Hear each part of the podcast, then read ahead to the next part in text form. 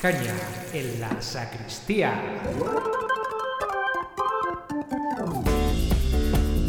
Hola, hola, hola, ¿qué tal? ¿Cómo estás? Bienvenido a otro capítulo de Caña en la sacristía. Hoy las cervezas tienen que estar fresquitas porque hace un calor, hace un calor horroroso. Bueno, ¿de qué vamos a hablar? Pues hoy vamos a hablar en torno a una pregunta que estoy seguro que te han hecho mil veces a lo largo de tu vida. La pregunta es, ¿qué quieres ser de mayor? No, hombre, no te estoy confundiendo ni te estoy tomando por un niño. Es que hoy vamos a hablar sobre vocaciones. Y la verdad es que viendo desde un punto de vista sencillo, una vocación es precisamente eso, es saber qué quiere ser uno, de mayor o en un futuro o en su vida. Aunque podríamos matizarla y decir, ¿qué quiere Dios que seas de mayor? Bueno, pues es de lo que vamos a tratar hoy, de las vocaciones. Vamos a hablar de todo lo que hay que tratar cuando uno quiere saber cuál es su vocación, ver cómo discernirlo, ver cuáles son las dificultades, qué es lo que hay que hacer, qué es lo que no hay que hacer. Vamos, como siempre, a aclarar conceptos, pero todo por su orden, porque antes tenemos el deber de tomarnos una santa caña, bueno, mejor dicho, se la ha tomado Mauricio con uno de los santos de esta semana. Así que, Mauricio, por favor, dime con quién te has tomado la santa caña, espero que fresquita, de esta semana.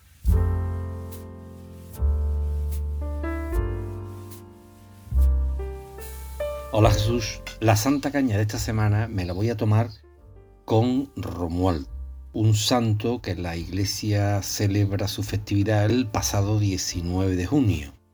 Este santo, Romualdo, nace en el año 952 en Ravenna, un pueblecito fortificado de estos de Italia, y él pertenece a una familia de la época noble, eh, que se enfrenta a otra familia, que bueno, que ya sabemos que en aquella época pues eran muy dados a todo este tipo de enfrentamiento muy sangriento y demás, y él vive en la pubertad uno de estos enfrentamientos en el que muere mucha gente y demás, y entonces él decide retirarse eh, a un monasterio. ¿no? y bueno, a vivir una vida distinta a la de las armas, que era a la que se dedicaba la mayor parte de los jóvenes de la época. Bien, este conoce eh, en el monasterio donde se refugia a un tal Guarino, se llamaba así, que era dentro del monasterio y vivía como ermitaño. ¿eh? Y ya este hombre se convierte en el guía espiritual de Romualdo. Después, posteriormente, Romualdo eh, conoce a un tal Guarino, que era un abad de, un monasterio de allí de, Italia, que este hombre ve la necesidad de reformar eh, la vida de los monjes de la época, que pues había mucha gente pues que vivían de una manera bastante disoluta, con comodidades, con poca pobreza, etcétera, etcétera, etcétera. Y entonces este hombre decide pues hacer una campaña de reforma allí él ve que no, o sea, no, no, está contento porque todo lo que él ha vivido con el monje este, con el abad Guarino, el reformador, pues allí no se da tampoco. Y entonces decide abandonar el monasterio y se va a un monasterio que es muy famoso en Italia, que es el monasterio de Monte Cassino. Pero él va allí y allí ya vive su vocación como ermitaño. Y está durante siete años dentro del monasterio, pero en una ermita, es decir, viviendo aún en mayor soledad. ¿vale? Que el resto de los monjes. Bien. Ahí el Bella intuye que la mejor reforma a la que él está llamado, o él se considera llamado dentro de la iglesia, es a fundar pequeños monasterios que le llamarán yermos, yermo, eh, que donde vivan no más de 12 ermitaños, 12 casitas al lado de una iglesia y demás, donde se vive pues mucho más estrictamente pues el silencio y la soledad es propia de los ermitaños, ¿vale? Bien. Pasados estos siete años, él hace una peregrinación por allí, por Italia, y conoce al conde Maldolo de Arezzo, eh, en Italia, y este le gusta muchísimo todo lo que le cuenta eh, Romualdo y de su, de su idea de fundación y le concede o le regala pues una serie de propiedades donde va a poder llevar a cabo la primera fundación suya. Es una comunidad que luego ya posteriormente pues, se irían llamando camaldulenses. Bueno, ya él después de hacer esa fundación hace otra más por allí por Italia y él se recluye ya, ya bastante mayor y bueno, fallece pues dentro de su ermita en la paz de Dios y en un silencio y soledad que era su vocación, pero que vio realizado su sueño. Bien, Es un sueño, curiosamente, que ha llegado hasta nuestros días, a pesar de lo estricto y duro que es la vida de los ermitaños camalduenses. ¿eh? Y curiosamente, aquí en España, en el año 1923, tenemos y hay y se funda un yermo que se llama de Nuestra Señora de Herrera, que está en Aranda del Duero, por allí por Burgos, y en la actualidad hay lista de espera para entrar, porque allí nada más que puede haber 12. Se puede visitar incluso, ¿no? Está bastante alejado de Aranda del Duero, que es la ciudad más cerca, que no tienen fácil acceso y demás, porque tampoco los monjes lo quieren y demás, porque ellos viven, pues como digo, en estricta soledad. Os resumo también un poco como anécdota ya para que sepáis que se levantan a las 4 de la mañana, ya empiezan a trabajar a eso de las 6 de la mañana, ¿vale? Cada uno tiene su porción de tierra dentro de su ermita y comen de lo que ellos sacan de, esos huertos que tienen allí, Y demás, ¿no? Son vegetarianos mayormente. Cada hermano, pues, bueno, dispone de una casita, como os he dicho, donde tienen, pues, lo justo, su baño, una capilla para hacer sus rezos, su historia. Y Mm, la soledad que, ellos han elegido de vida les lleva hasta comer solos, es decir, no hacen vida comunitaria, digamos, si se reúnen por la tarde a última hora todos para rezar, siempre lo hacen juntos y luego ya cada uno a su ermita y allí viven su vocación, eh, lo que se dice en un salmo de la Biblia, que se recoge en la Biblia, Salmo 54 en el versículo 8 que dice, te ofreceré de buen grado un sacrificio, que es su vida entregada a Dios pues de esta manera tan peculiar. Espero que os haya gustado y un fuerte abrazo hasta la semana que viene. Otro fuerte abrazo para ti, Mauricio. La verdad es que como siempre me viene muy bien tu Santa Caña, hablando de San Romualdo y de su vocación para formar las ermitas y esa tan peculiar manera de vivir la vida de un cristiano. Bueno, digo yo que San Romualdo tuvo que tener precisamente con ese acompañante suyo su propio proceso por el cual, pues bueno, él dedujo que esa era su vocación. Bueno, pero antes de hablar de estas cosas tan profundas que tuvo que tener San Romualdo en su momento, vamos a empezar por el principio. Y como siempre, el principio es saber qué es una vocación. Bueno, el diccionario nos da dos definiciones. Puede ser una inclinación o interés que una persona siente en su interior para dedicarse a una determinada forma de vida o un determinado trabajo. Y luego hay otra que la delimita más a la parte espiritual o a la parte religiosa, que es vocación entendida como una llamada o una inspiración que una persona siente procedente de Dios para llevar una forma de vida especialmente de carácter religioso. Yo las podría combinar perfectamente y poner que es una inclinación o interés que una persona siente procedente de Dios, para dedicarse a una determinada forma de vida o un determinado trabajo, pudiendo ser de carácter religioso. Es una definición que me acabo de inventar juntando las dos.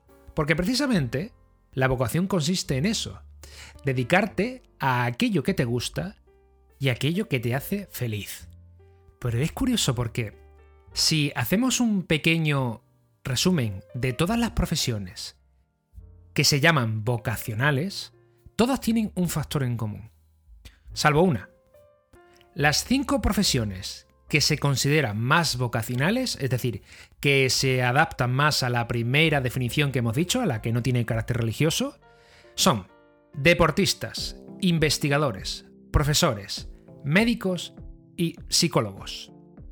Bueno, todas, absolutamente todas, menos una, tienen algo en común, que es que no solo esas profesiones te hacen feliz a ti mismo, o sea, son gratificantes para la persona que las ejerce, sino que además son muy gratificantes para los demás. Y la gratificación se obtiene al ver el resultado de tu trabajo reflejado en la felicidad de los demás. Vamos a ir viéndola una a una porque empezamos por los deportistas. Es verdad que es autorratificante. Los deportistas lo hacen para sus propios récords, el que es profesional pues al final tiene su propio mérito en superar sus propios límites. Pero no olvidemos que los deportistas hacen felices a mucha gente, a su público. Por lo tanto también podríamos hablar de que un deportista no solo lo hace para sí mismo, sino para hacer feliz a los demás. Los investigadores, no hace falta que explique mucho, toda evolución, todo avance, tanto médico como tecnológico, repercute positivamente en la sociedad. Y por lo tanto, eso es muy gratificante, ver que el fruto de tu trabajo hace que se cree un medicamento nuevo o una tecnología nueva que facilita la vida de la gente, pues es súper gratificante y por lo tanto tú ves tu felicidad en tu trabajo por lo que repercute en los demás. Se me viene a la mente un exoesqueleto que crearon hace poco para que una persona que estaba en silla de ruedas con un sistema mecánico alrededor de las piernas y un programa de inteligencia artificial le permitieran andar a una persona que estaba condenada ya para toda la vida a estar en una silla de ruedas. Impresionante. Bueno, que hablar de profesores. Son personas que su vida se la dedican a sus alumnos, profesionalmente hablando obviamente, pero son personas que por lo general su gratificación es ver a sus alumnos crecer, desarrollarse, superar sus límites intelectuales y llegar a ser mejores personas. De hecho, la mayoría de los sacerdotes que trabajan en comunidades educativas son precisamente profesores. ¿Por qué? Porque es una profesión muy gratificante y muy dedicada a la felicidad de los demás.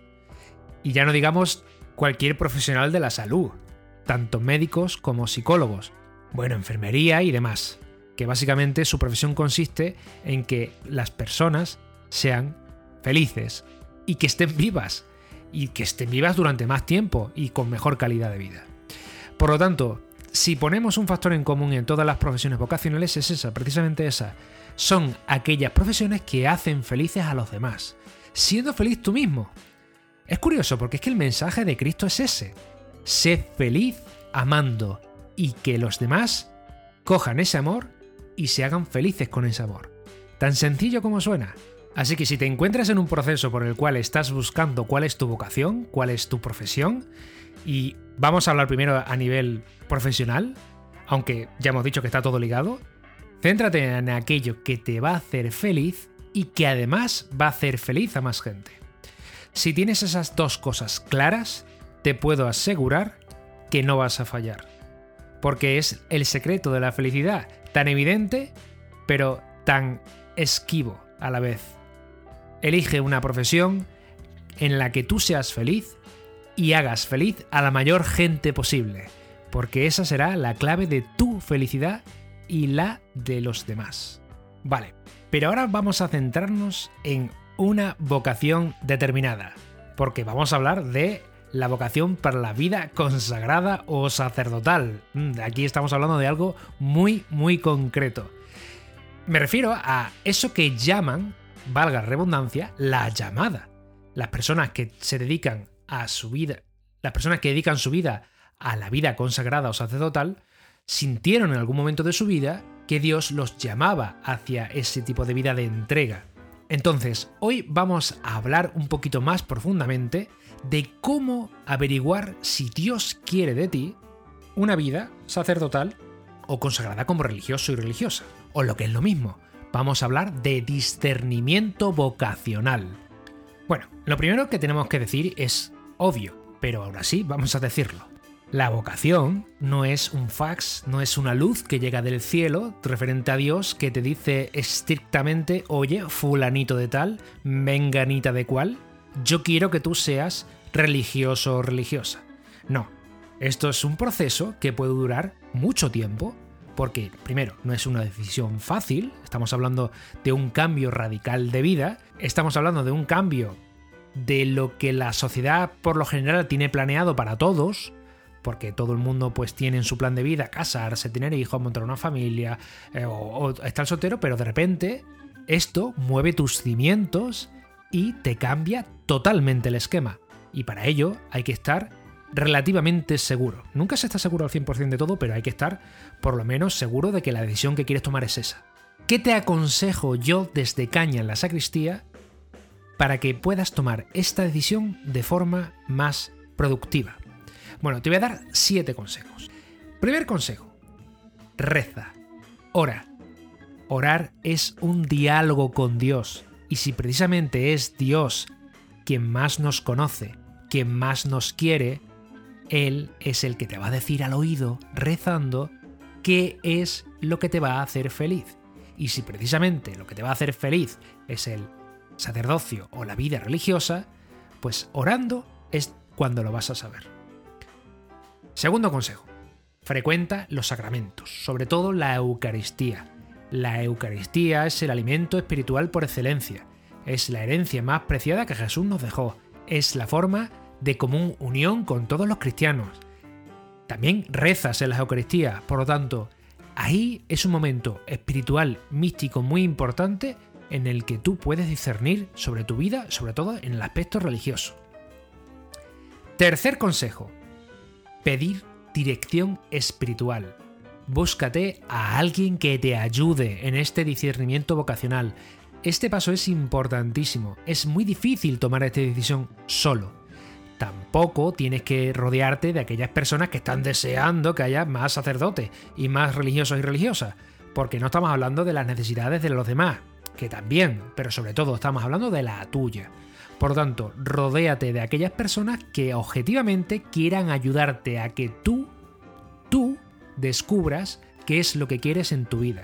Y si realmente te estás planteando la vida religiosa, pues así, comunícalo y pide ayuda espiritual a las personas que tú creas que te pueden ayudar en este aspecto. Sobre todo personas cultivadas, personas que tengan experiencia, personas que sepan de qué le estás hablando, ¿vale? Para poder darte una ayuda útil. Cuarto consejo. Ten una actitud disponible ante el plan de Dios, o lo que es lo mismo. No tengas miedo. Aquí no hay fracasos. Los caminos de Dios no se fracasa, porque si el camino que tú has tomado al final no es el que acabas, el proceso que hayas andado en él te va a servir para ti y para tu vida. Te va a hacer aprender, te va a hacer ser mejor persona, te va a hacer evolucionar y va a hacer que el camino que reconduzcas sea muchísimo mejor y que por lo tanto lo hagas de forma más adecuada. El Papa Benedicto XVI decía al inicio de su pontificado, no tengáis miedo de Cristo, Él no quita nada y en cambio lo da todo. Pero insisto, tú eres el que decide, ¿vale? Esto consiste en tu vida, por lo tanto tú eres el que tiene que tomar la última decisión, pero sin miedo. Quinto, y este es muy importante, este consejo es muy importante porque no solo vale para el discernimiento vocacional religioso, este quinto consejo vale para cualquier discernimiento vocacional y para cualquier proceso en tu vida. Y es, cambia tus hábitos malos. Los hábitos que no te ayudan perjudican a tu cuerpo y a tu mente y por lo tanto no te van a dejar pensar con claridad. Yo te voy a decir, porque los he recuperado y me han parecido súper curiosos, los siete hábitos que tienen en común todas las personas de éxito. Hay personas, grandes empresarios, deportistas, actores de gran éxito, todos, cantidad de personas de diversas profesiones, todos con éxito, tienen en común estos siete hábitos. Primero, dormir. Duermen bien y las horas que tienen que dormir. Dormir es más importante que comer. Tú puedes estar tres semanas sin comer pero no puedes estar más de 10 días sin dormir. Lo repito, dormir bien es más importante que comer. Segundo hábito, estrés fuera. El estrés es la peor cosa que le puedes dar a tu cabeza. Busca la manera de quitarte el estrés. Los cristianos tenemos una opción muy buena que es orar, rezar. Si es que orar es la clave de todo, es lo mejor que puedes hacer en tu vida. Tercer hábito saludable, madrugar. A quien madruga, Dios le ayuda. Está, es un refrán de toda la vida. Precisamente es curioso, pero aquellas personas que empiezan temprano el día suelen tener éxito. Así que es un buen hábito madrugar, combinado con dormir bien, claro. Planificarse. No levantarse todos los días y decir, bueno, ¿qué hago hoy? No, no, no, no. Tenerlo planificado, tener claro lo que tienes que hacer, tener tu estructura hecha, por escrito a ser posible. Planificarse es una de las mejores cosas que puedes hacer en tu vida. Quinto, Ejercicio físico. Ojo, el ejercicio físico puede ser bueno para tu cuerpo, pero sobre todo, sobre todo es bueno para tu mente. Es el antiestrés por excelencia. El ejercicio físico es vida, es anticancerígeno, es antidepresivo, nos ayuda a dormir bien, nos ayuda a todo, pero sobre todo a nuestra mente. Y sexto, y no menos importante, es comer de forma saludable. Bueno, Todos estos hábitos lo que te van a hacer es tener tu cuerpo y tu mente en línea, y eso te va a hacer que tú pienses de forma mejor. Es tan sencillo como suena. Bueno, este era el quinto consejo, los hábitos. Sexto, muy importante, esfuérzate por vivir la coherencia de tu vida, o dicho de otra manera, que tu palabra tenga valor, pero no con respecto a los demás, sino incluso contigo mismo, que es mucho más importante. El valor de tu palabra con respecto a lo que haces es lo que más vale de ti. E-, es tu valor en sí mismo, por lo tanto, cuídalo. La coherencia de tu vida es tu valor, lo que tú vales. Y séptimo consejo, vive con generosidad. Esto ya lo hablamos en, los, en las profesiones que son más vocacionales. Mira, voy a hacer por primera vez una referencia a la Biblia yo mismo en este podcast. Segunda carta a los Corintios. El que siembra con miseria, miseria cosecha. El que siembra generosamente, generosamente cosecha. Que cada uno dé según su conciencia, no de mala gana, ni como obligado, porque Dios ama al que da con alegría. La generosidad es la clave de la felicidad, pero no solo con las personas con las que eres generoso, sino contigo mismo. Bueno, Siguiendo estos siete consejos, es mucho más fácil que sepas y que averigües qué es lo que quiere Dios de ti, sobre todo en el índole religioso. Te animo a seguirlos, pero no solo para saber si Dios quiere de ti que seas religioso o religiosa, sino para tu vida, para tu vida en general, porque lo que hace es limpiar el canal de comunicación con quien más nos quiere, quien más nos ama y quien mejor nos conoce. Y ese canal siempre tiene que estar abierto. Bueno, pero en mi lucha de ayudarte a ver si lo que quiere Dios de ti es realmente lo que tú estás pensando, no estoy solo. Porque yo hoy he tenido la gran suerte de entrevistarme con una vieja amiga, y no lo digo por vieja, sino porque nos conocemos hace muchos años, que se llama Natividad Ruiz, o Nati para los amigos. Es una persona excelente que conocí hace mucho tiempo y que por los devaneos de su vida ha tenido que tener varios discernimientos vocacionales en su vida. Y por lo tanto me ha parecido muy buena idea hablar con ella y que comparta con nosotros pues esos discernimientos vocacionales y cómo los ha llevado ella y cuáles han sido las claves para ello. Así que vamos a hablar con Nati dentro de un ratito, pero no sin antes, por supuesto, llevarnos a la boca nuestra vocación mariana de esta semana, porque Eli, como siempre, nos ha traído una Virgen Extra. Y no puedo esperar, por favor, Eli, dinos cuál es la Virgen Extra de esta semana.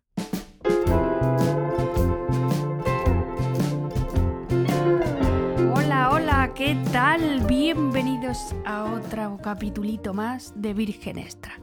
Venga, vamos con la adivinanza de esta semana.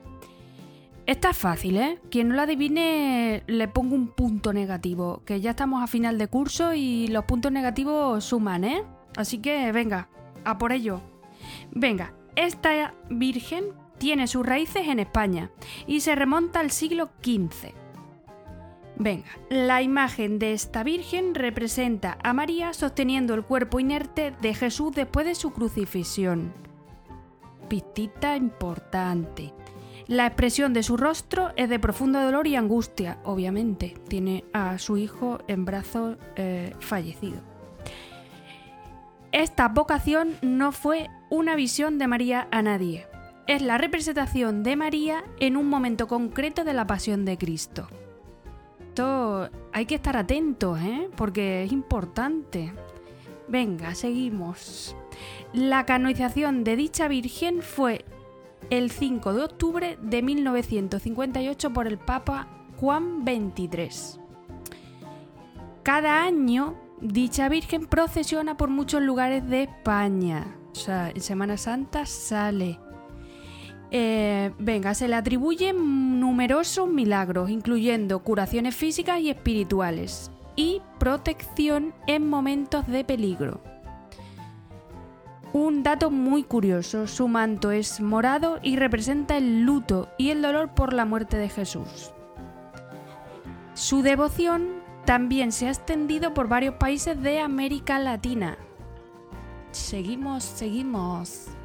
Aparte de ser una imagen de la Virgen María de sufrimiento por la muerte de Cristo, también lo es de esperanza y consuelo para aquellos que se encuentran en momentos de angustia y aflicción. Yo creo que aquí ya casi he dicho cómo se llama esta Virgen. Venga, es patrona de Granada y su festividad se celebra el último domingo de septiembre. Y yo creo que hasta aquí ya todos hemos averiguado que se trata de la Virgen de las Angustias. Yo la he visto. Esta en concreto que he hablado yo está en Granada, pero hay otra representación de la Virgen de las Angustias en Navalmoral y yo la he visto. Así que os recomiendo que la veáis porque aparte de su cara de sufrimiento y, eso es muy bonita de ver. Es una Virgen muy bonita y os recomiendo que la veáis. Y nada, espero que la hayáis disfrutado tanto como yo y que paséis buena semana. Sleep bye. La Virgen de las Angustias. Bueno, yo creo que son imágenes que aunque sean de la pasión y ser preciosas, también evocan oraciones muy profundas, precisamente porque ese sufrimiento lo brindó María por todos nosotros. Bueno, sin más, os dejo que disfrutéis con la entrevista que he tenido con Nati, que me ha parecido deliciosa, muy ilustrativa, sobre todo muy útil para aquellas personas que están en medio de un discernimiento vocacional en su vida, tanto religioso como no. Porque la verdad es que Nati pues, los ha tenido de todos los tipos y todos los colores. Bueno, mejor dejamos que nos lo cuente ella en nuestra terracita.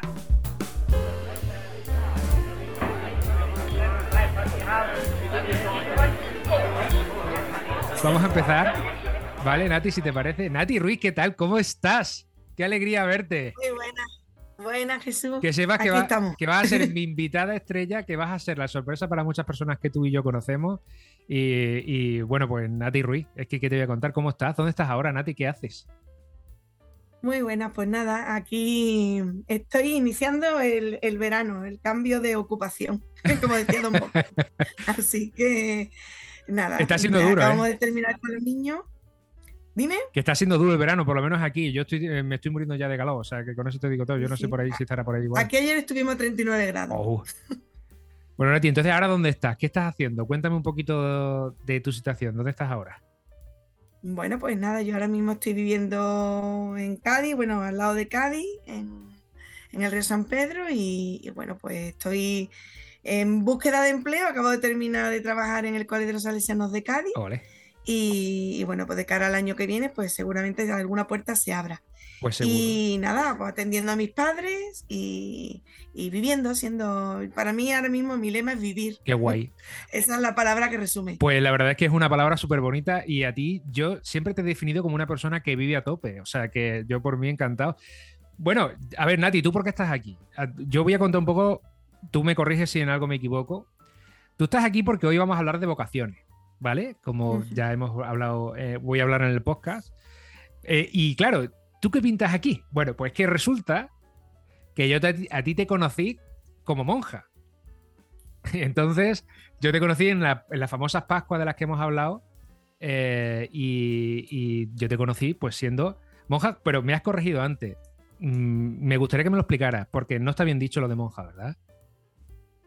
Bueno, no, nosotras en realidad las salesianas eh, son religiosas, no son, no son monjas. de clausura, y luego están las religiosas de vida activa.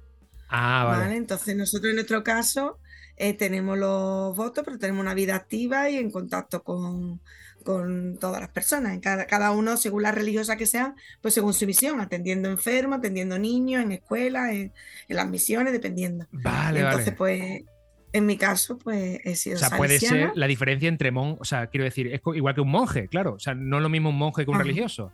Pues me ha quedado claro, ya, no se me olvida.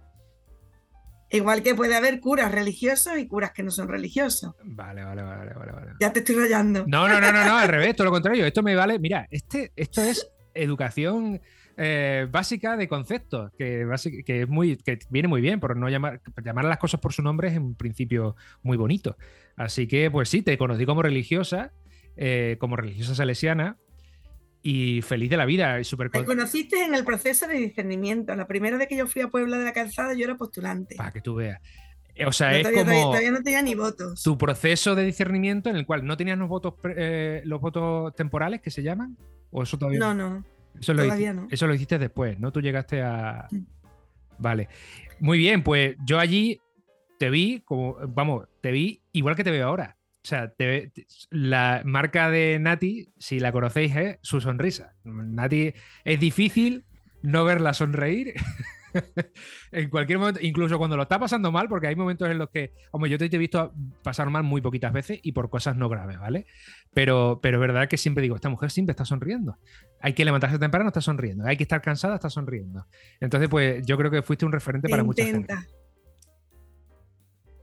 Pues nada, sí, vamos, eso es lo que te decía, tú me conociste siendo postulante, la segunda vez que fui a la Pascua allí ya sí tenía los votos y, bueno, pues he sido salesiana 20 años. ¡Wow! Eh, más otros 19 antes de entrar, que estaba todo el día metida en el cole, pues he salido con 39, la... así que nada, estaba la mitad de mi vida dentro, la otra mitad fuera, pero dentro, como yo digo, y nada, es mi casa, mi familia y, ha sido mi vida y he sido muy feliz. Y bueno, hablamos de vocación sí. y bueno, pues ya está, yo en su día pues yo estaba igual que vosotros, escuché algunos de vuestros podcasts y bueno, pues he visto que hay mucha gente relacionada con el mundo salesiano. Yo nací casi en el cole y de hecho llegué allí de rebote, claro, porque yo tenía que haber entrado en las esclavas, no hubo sitio, mis padres se le pasó la fecha y bueno, pues al final, después de buscar varios colegios, fue allí donde encontraron el hueco. Y bueno, pues a mí aquello me enamoró tanto que todo el tiempo que pasaba allí me parecía poco y comencé ese proceso de discernimiento.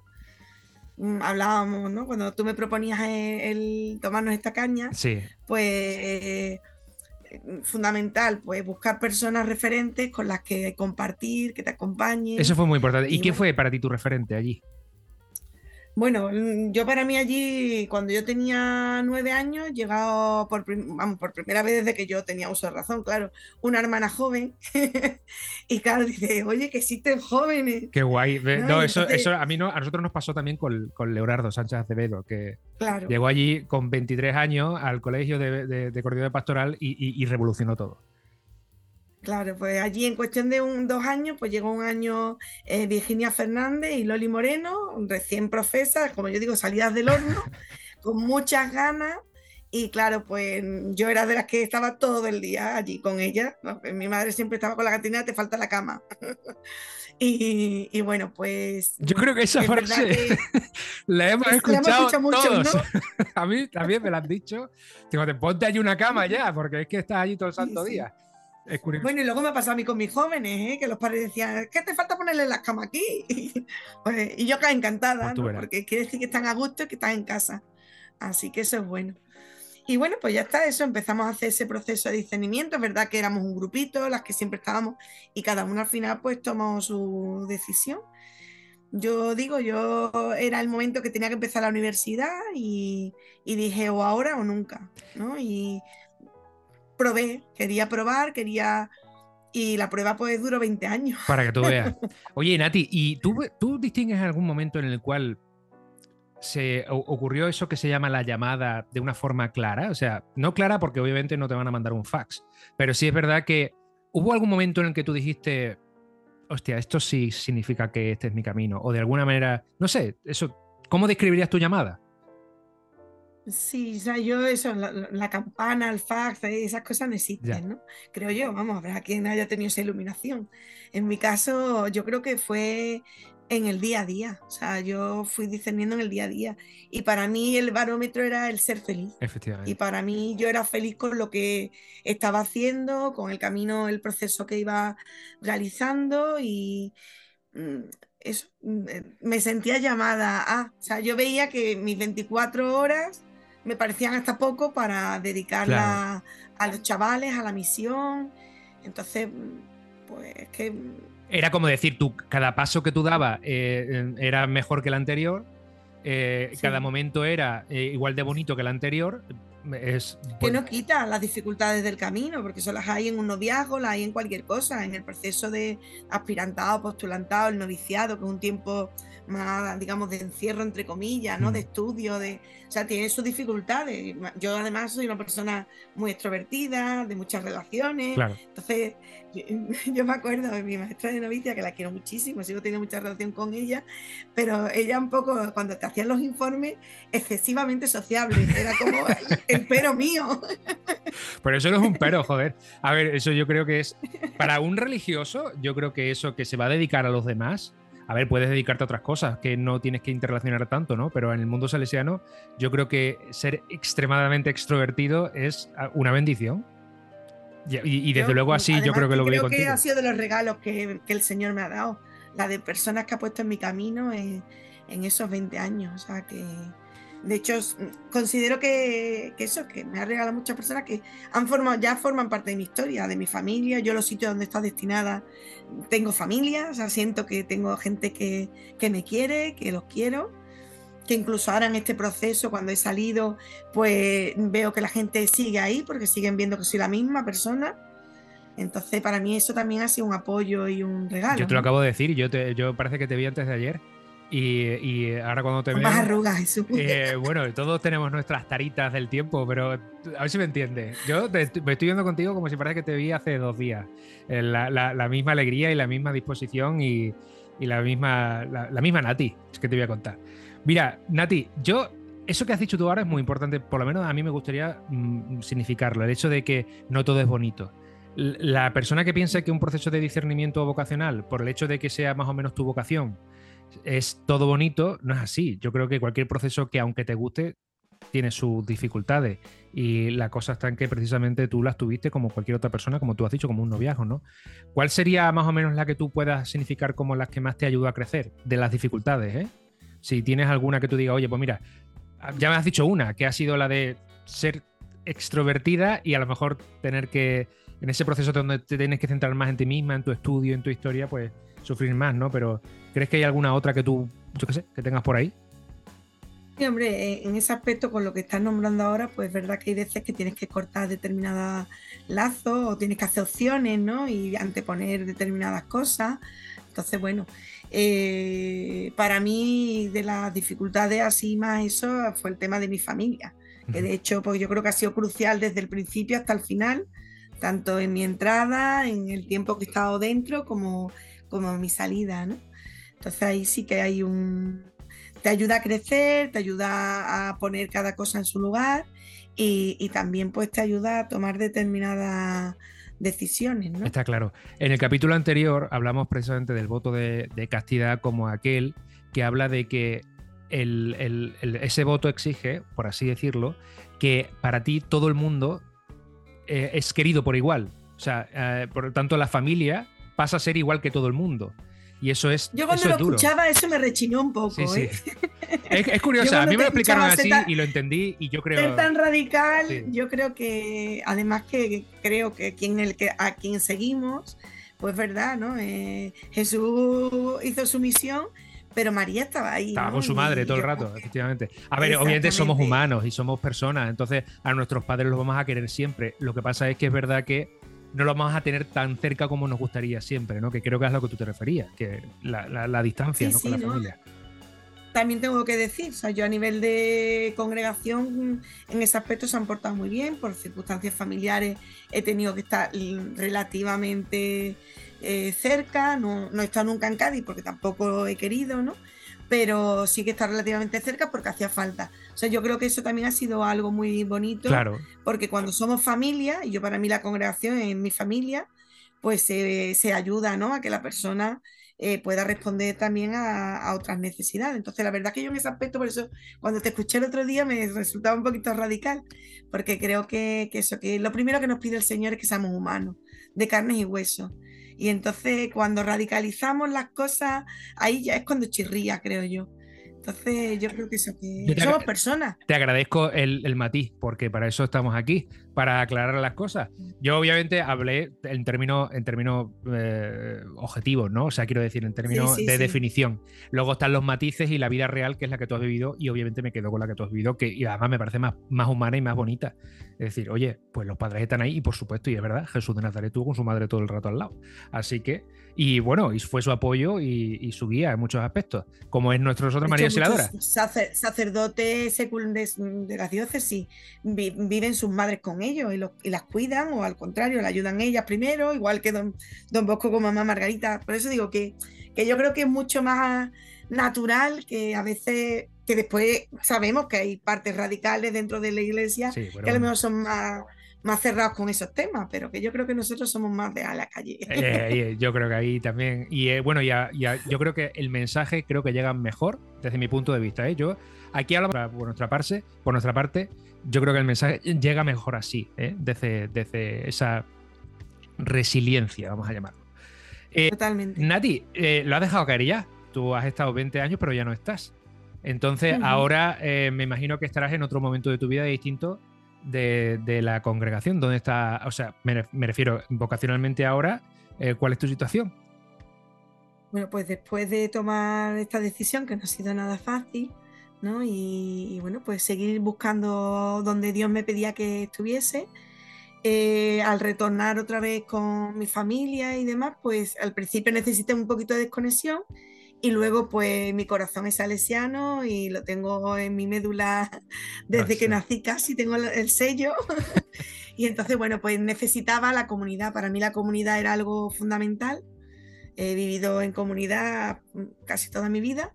Y entonces, bueno, pues me planteé el hecho de formar parte de los salesianos cooperadores, otra rama de la familia. Y, bueno, pues ahí estoy haciendo otra vez aspirantado. Bueno, pero he, vuelto, he vuelto a los orígenes. Es, otra rama vocacional de la familia salesiana. Eh, yo, yo fui salesiano cooperador, luego por circunstancias eh, la cosa ya cambió, que también podré hablar yo de mi proceso. Y es precisamente esto de lo que estamos hablando. Ahora tú estás en otro proceso. Te lo digo porque hay quien piensa que los procesos vocacionales son lineales. O sea, es un camino recto que tú lo empiezas y, ya está, y lo acabas, ¿no? Y, nada más lejos de la realidad. No sé tú qué opinas sobre este tema. Hombre, yo por experiencia propia creo que, creo que no, ¿no? Y creo que también cuando hablamos de, este Dios que es amor, ¿no? Y que para mí es el que me ha conquistado desde muy chica, eh, nos quiere felices, ¿no? Y entonces, bueno, pues hay circunstancias, hay momentos. Yo he sido muy feliz esos 20 años, no los cambiaría seguramente volvería a hacerlo otra vez. Bueno, te han hecho como eres, ¿eh? seguro. Por eso, o sea, estoy convencida, ¿no? Soy quien soy y yo he recibido pues muchísimo, he dado también, creo que considero que he dado todo lo que he podido con, con todas mis ganas, con mis limitaciones y defectos, pero todo lo que he podido. Y, y, entonces, bueno, pues eso no quiere decir que lo que he hecho y ahora por cambiar ya eso no tiene validez, al contrario. Yo te digo, las hermanas voy, yo creo que visito más las comunidades que la inspectora. y para mí es mi familia, las quiero. Hay algunas pues que las siento como hermanas, hermanas, por edad eh, y por lo que hemos compartido. Otras pues las siento como madres, abuelas, porque... Mm, ha sido tu familia, efectivamente, sí, sí. Claro, entonces para mí lo sigue siendo. Entonces para mí esa parte ni la quiero obviar, ni quien me conoce, yo lo digo con naturalidad porque es que ya está, es como si tienes un hijo y niegas que lo tienes, es absurdo. para mí es mi vida, mi historia y soy quien soy. Ahora, eso no quita pues que hay mm, situaciones, circunstancias que te hacen evolucionar y que yo sigo pensando, siguen siendo llamadas de Dios y, sigue, y para mí lo importante es que él sigue estando ahí, ¿no? Yo creo que eso es lo más importante. Y es, evidente porque yo, Nati, sobre todo esto viene para aquellas personas que nos escuchen y que a lo mejor pienso de, equivocarse puede ser nada más, lejos de la realidad. Para mí yo creo que eh, lo que tú has hecho es una suma de caminos que han hecho que te prepares para el que estás ahora mismo. Y, y lo que vivimos se queda dentro de nosotros y nos hace ser como somos para que, bueno, hagamos el camino que al final Dios nos pone por delante. Yo, todo lo que he hecho de aquí para atrás, me ha hecho estar aquí sentado hablando contigo. Y eso es súper bonito, porque a mí me encanta estar aquí ahora hablando contigo, con lo cual imagínate, si yo hubiese hecho otra opción en mi vida de atrás, si hubiese no hubiese ido a grupos o no hubiese ido a las Pascuas, o, no hubiese tenido las amistades que tengo, probablemente yo no estaría aquí hablando contigo ahora. Estaría en otras circunstancias que seguramente pues estaría eh, o, más o menos feliz. Yo de momento, como estoy aquí ahora mismo, me encanta y doy gracias a Dios por ello. Lo que te quiero decir con todo esto es que lo que tú has vivido, eh, las situaciones que tú has vivido en tu vida te han hecho estar donde estás ahora y yo te veo muy feliz. Es verdad que las circunstancias podían ser mejor, pero eso ya estamos hablando de circunstancias personales o, ambientales que todos podemos estar mejor de lo que estamos. Pero estoy hablando del camino, el, camino con el que andamos y quien nos acompaña, ¿no? Y, yo en tu caso... te, yo te decía, ¿no? Mi palabra, como yo digo ahora, es vivir, ¿no? Y yo creo que en eso consiste.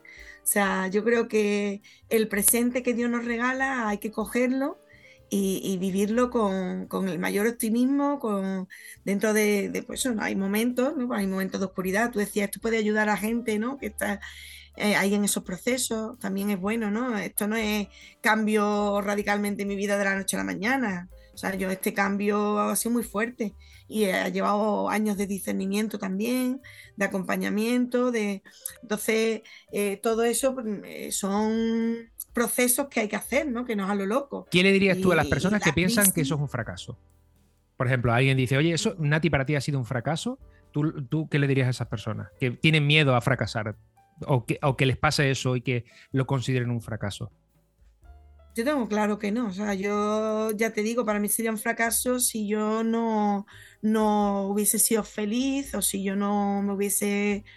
O, si eso no lo tuviera integrado en mi vida. Pero es que yo creo que el, evolucionar nunca va a ser un fracaso. Y la crisis, eh, mientras que nos haga crecer, que es para lo que existe la crisis, eh, es positiva, aunque a veces duele. ¿no? Y mientras que está ahí la llaga, hace daño. Pero luego cuando se ha curado, pues ya nos crea ahí una protección que incluso es más difícil que salga a la siguiente, ¿no? Entonces, bueno, eh, para mí creo que, que, hay que olvidarse de fracasos, hay que evolucionar, hay que crecer, hay que aprender a dar gracias, ¿no? Eh, eso, yo creo que siempre hay que buscar el lado, que no siempre es fácil. ¿eh? Yo he pasado noches muy oscuras, pero, pero eso, hay que buscar el lado positivo de las cosas y hay que agarrarse a lo que tenemos delante, que seguramente siempre es más bueno de lo que creemos. Efectivamente, yo mi lema, y el que me conoce lo sabe, eh, lo tengo por ahí en varios idiomas incluso, es lo mejor está por llegar. Yo mm. siempre pienso, y además nunca me he equivocado. Eh, es rara la circunstancia en la que yo ya está peor que antes. Casi siempre, por circunstancias, he estado o igual de bien, pero de, forma distinta o mejor. Eh, y, yo creo que eso, eso es importante. Yo te lo digo porque tú sabes que nos puede escuchar gente que está no solo en un, discernimiento profesional, que los hay muchos, y que se puede asemejar mucho a los, a los discernimientos espirituales, sino además también precisamente eso, en, en discernimientos espirituales y además por el hecho de que digan, bueno, es que no estoy seguro. ¿Cómo ves tú aquí el riesgo también? O sea, correr riesgo... Eh, dicho de otra manera, ¿tú crees que Dios te va a dejar caer? Yo estoy convencido de que no. De que el riesgo aquí está medido por Dios y, estamos hablando de palabras mayores. Una cosa es ser arriesgado y otra es ser kamikaze, ¿vale? Claro, exactamente. Yo estoy convencida de que el riesgo es necesario. Y, que eso, 100%, yo cuando entré no estaba 100% segura de que esa fuera mi vida, ¿no? O sea, yo me acuerdo el día que yo salí de casa de mis padres, que yo además me llevé todo, o sea, siendo aspirante, que no tenía por qué, y yo me llevé el coche con todas mis cosas. y, yo recuerdo ese camino hasta Sevilla, era como, yo siempre lo expreso como que te están abriendo el estómago, ¿no? Y notas ahí una raja y un, no sé, es verdad que yo soy una persona que vivo muy intensamente todo, entonces yo iba convencida de que, de que eso, de que esta era eh, mi vida y, y, para adelante, y me lancé de cabeza, ¿no?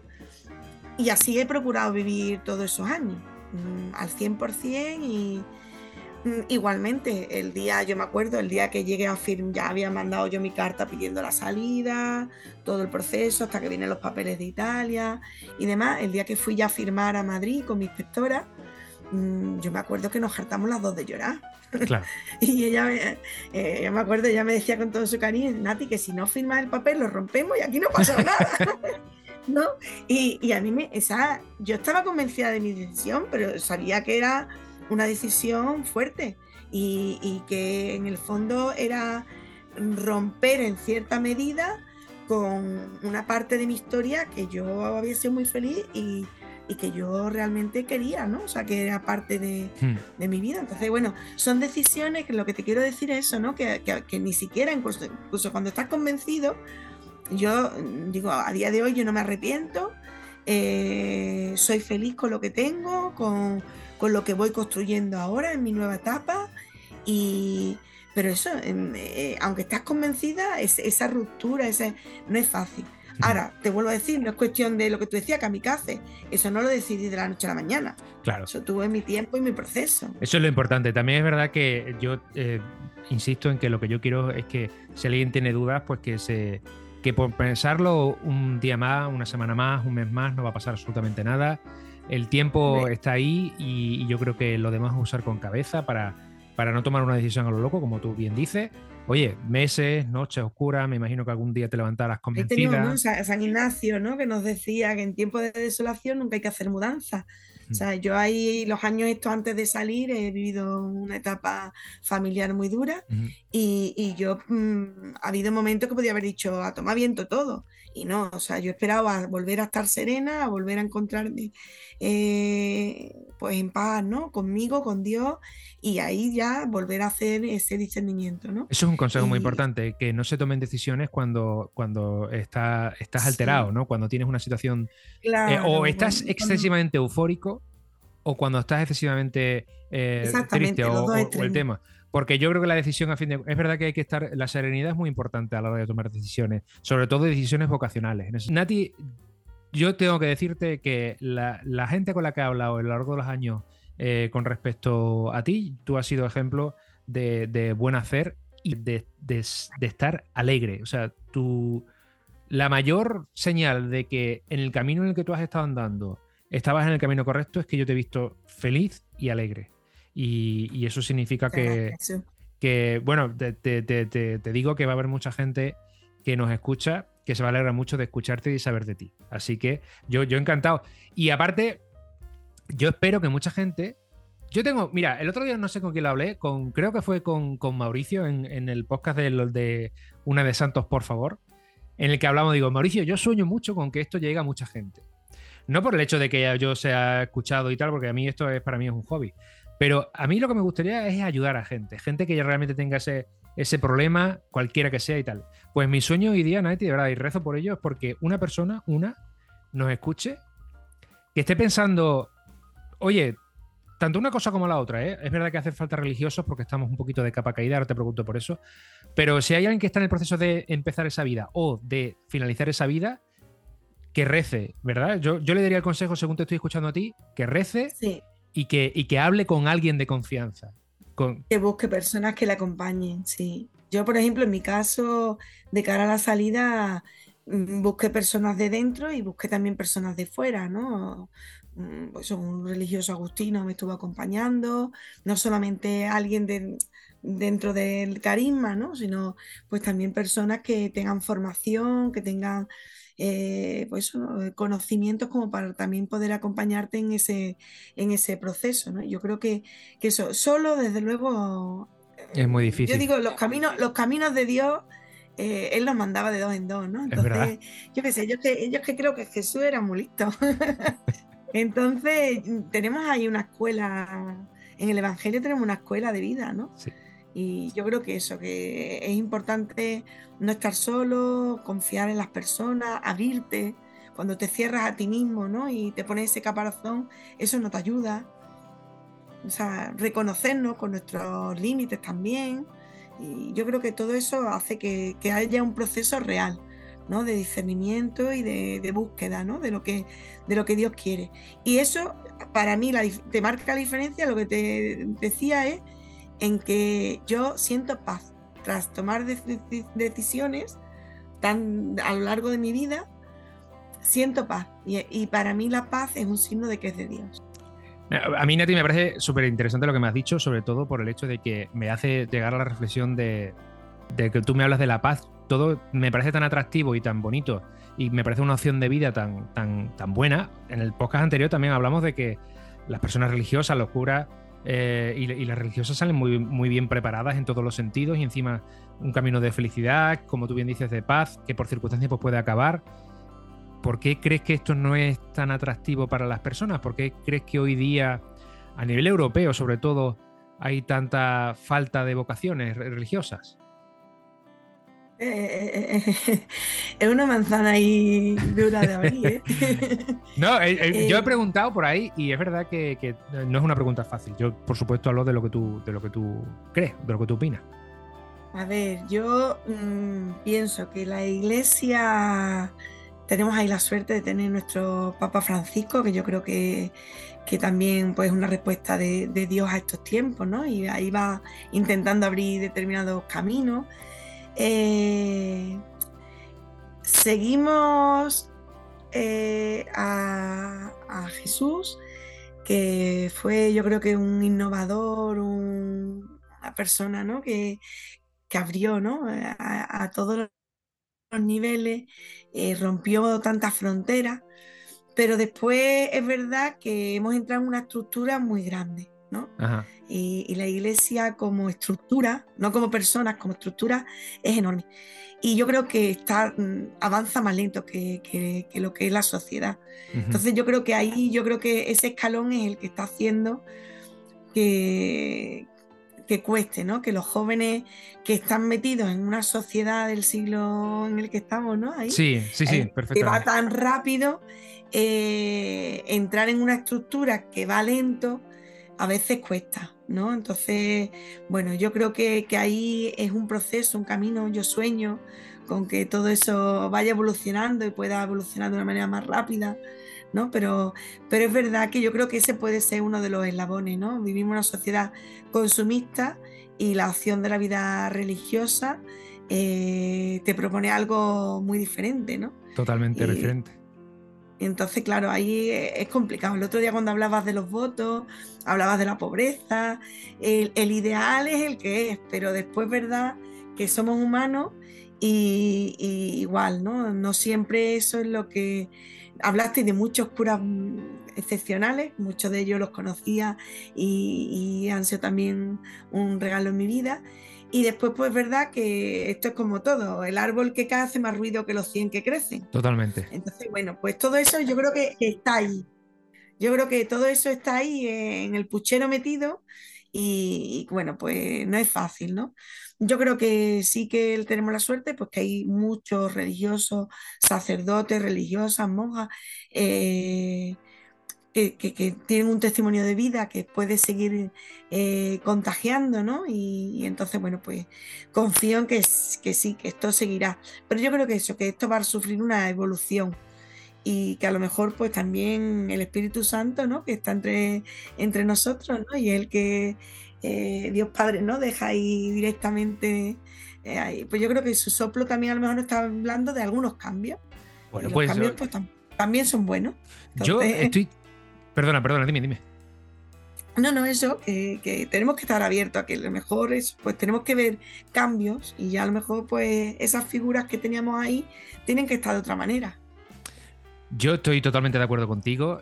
Mi opinión es parecida, es decir, yo siempre he pensado que es muy difícil tener una imagen de tu vida dentro de una institución en la que las cosas van tan despacio en, muchos ideales y cierto es que, si cuando eso vaya cambiando yo creo que la historia será distinta. Porque no es mala vida la de religioso o la de religiosa, todo lo contrario. Es una buena vida eh, que te entrega hacia los demás, te entregas a Dios y te entregas hacia los demás. Y la gente que realmente encuentra ahí su sitio y su... bueno, solo hay que verte a ti. En, en los 20 años que tú estuviste, eh, eras una luz que ibas por, por los sitios, ¿no? O sea, eh, tú brillabas por todos lados, no, no porque, porque fueras de alguna manera especial, sino por tu paz, como lo que acabas de decir, ¿no? Y, obviamente mezclado con tu carácter, pues allí. De la misma manera que, como hemos dicho en, el podcast anterior, ¿no? Así que yo animo, espero que la gente, pues, eh, sea consecuente con, con, lo que Dios le pide y que se arriesgue, como hemos dicho, como, como colofón y porque seguramente podrá conocer a gente tan maravillosa como tú, Nati, que me encanta hablar contigo. Qué, qué alegría saber de ti y, que... Y a mí, cuando recibí estos podcasts, sí, digo, ¿esto qué está haciendo este Jesús? Este enrea que ha vuelto a hacer. Todo el mundo me dice lo mismo. No, no, o sea, ya no, no, te, no tengas corte al decírmelo. Sí, soy un enrea. Todas estas cosas son cosas que me van llegando y los fines de semana los lleno así. No, pero no, porque mi familia también participa y, y espérate que todavía alguno de mis chiquillos eh, le busque algún espacio y entre aquí a contar cualquier cosa porque están, están también los dos entusiasmados. Me dicen, papá, salís en la radio. Digo, no, bueno, no exactamente, pero. en fin. Nati, ha sido un auténtico placer hablar contigo. Eh, Igualmente, mi niño, me alegro muchísimo de verte bien, estos proyectos yo creo que son también de iglesia y, que aquí también, pues, esos son otras voces que también son necesarias y, que, bueno, yo creo que el Señor se sirve de todo esto. Eso espero, la nueva tecnología la, evangelización digital que se llama, ¿no? Esto hay que, hay que sumarse al carro. Nati, ha sido, como digo, un placer hablar contigo. Eh, espero que nos veamos más a menudo, a ver si somos capaces, aunque sea por aquí virtualmente, y si no, pues habrá que escaparse por Cádiz. Cuando quieras, aquí tienes tu casa. Nati, un abrazo enorme. Un beso, chao. Nati, qué buen rato hemos echado. Estoy completamente seguro que la gente que nos escuche se va a alegrar mucho de saber de ti y de que sigues tan alegre como siempre. Bueno, como conclusión de hoy, lo que me queda claro es que la propia búsqueda de la vocación es ya un proceso que merece la pena. Buscar lo que quieres en tu vida, lo que te va a hacer feliz y lo que va a hacer feliz a los demás a través de ti, es un proceso que puede costar tiempo y puede costar sin sudores, puede costar noches sin dormir, pero el resultado, como cualquier cosa que requiere esfuerzo, merece muchísimo la pena. No tengas miedo a arriesgarte, no tengas miedo a lanzarte a la piscina, porque siempre, siempre, siempre va a estar Dios ahí para acogerte.